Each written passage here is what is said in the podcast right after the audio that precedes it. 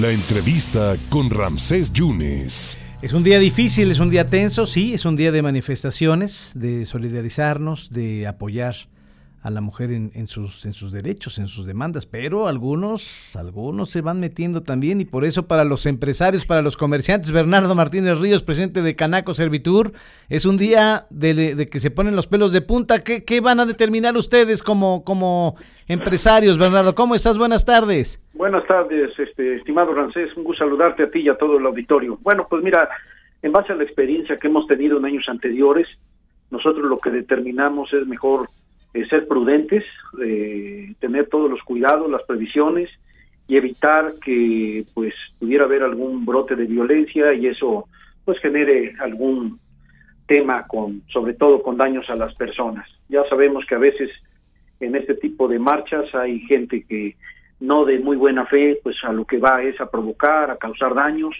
y mejor lo que nosotros preferimos es resguardarnos, tomar precauciones y esperar a que esto pues eh, pase y que no haya eh, algo que lamentar.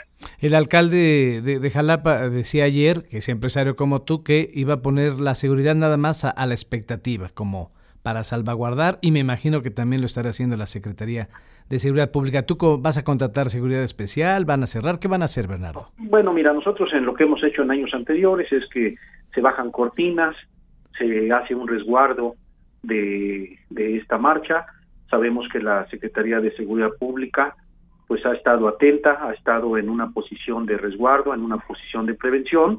A veces lo que estas marchas traen pues es precisamente la provocación y eso es lo que al final hay que evitar, pero ya mucha gente del primer cuadro de la ciudad, sobre todo de las calles donde se hacen estas marchas, sabe que son momentos de resguardarse, que son momentos de, guardar mesura y de ser prudentes y, y dejar que esto pase. Es una situación preventiva, pero cuando los han agarrado, desprevenidos, Bernardo, ¿cuánto ha sido el monto económico? ¿Cuáles han sido las pérdidas económicas? Mira, en este una marcha que tuvimos hace dos años en donde se dañaron unos cajeros automáticos, donde se rompieron vidrios, los daños fueron arriba de 13 millones de pesos. Entonces, pues esto finalmente eh, el año pasado, en época de pandemia, se rayaron inclusive fachadas, se dañaron la puerta de la iglesia del diaterio, entonces a veces el, la cuantificación de daños se vuelve más porque finalmente pues hay un daño también en, en, todo lo que son este patrimonio histórico.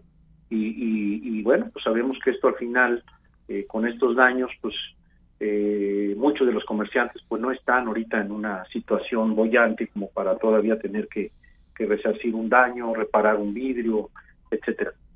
Eh, Bernardo, el, el, comercio establecido entonces va a cerrar hoy, que abrirá después de las 3, 4 de la tarde o será un día perdido?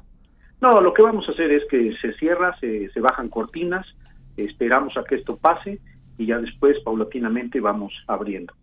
Eh, nosotros estamos muy atentos y esperamos que la Secretaría de Seguridad, a la cual siempre le exigimos precisamente que nos resguarde y sobre todo que evite cualquier confrontación y que vaya a haber daño sobre todo a las personas y a los bienes materiales de los comerciantes y de todas las personas. Bernardo, ¿ya va a la baja la pandemia? ¿Ha habido alguna recuperación económica por parte de ustedes? Pues paso a paso. Sí, la pandemia efectivamente ha estado eh, disminuyendo, aunque son tres meses todavía complicados, mi estimado Rancés, por otro tipo de situaciones. Hoy la movilidad, hoy vemos ya una ciudad con mucho más dinámica y eso va permitiendo que poco a poco muchas actividades que estaban muy, muy olvidadas se estén recuperando, aunque todavía no estamos a los niveles que quisiéramos, todavía no estamos a los niveles que traíamos en el 2019, pero bueno, paso a paso empezamos a, esperar una recuperación que no ha sido fácil porque está la cuesta de enero, este febrero es un mes corto, y estamos todavía, bueno, pues con mucha incertidumbre, Rancés, pero vamos para adelante y vamos bien.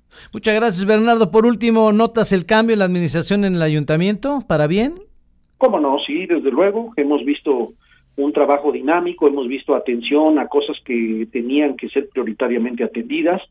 Estamos viendo eh, que poco a poco se han ido consolidando algunas cosas, faltan más, pero bueno, sabemos del, del trabajo, la disposición del equipo que trae nuestro alcalde y esperemos seguir viendo en los próximos años pues todavía más de este trabajo y de estas metas que se ha trazado este gobierno y esta administración municipal. Muchas gracias por, por contestarnos, Bernardo. Gracias. Saludos. Hasta luego. Muchas gracias al presidente de Canaco Servitura aquí en Jalapa. Bueno, van a cerrar y en cuanto pase la manifestación que está por, por iniciar, ellos están abriendo, abrirán sus, sus negocios aquí en la capital del estado. Bernardo Martínez Ríos, presidente de la Canaco Servitur en la capital del estado.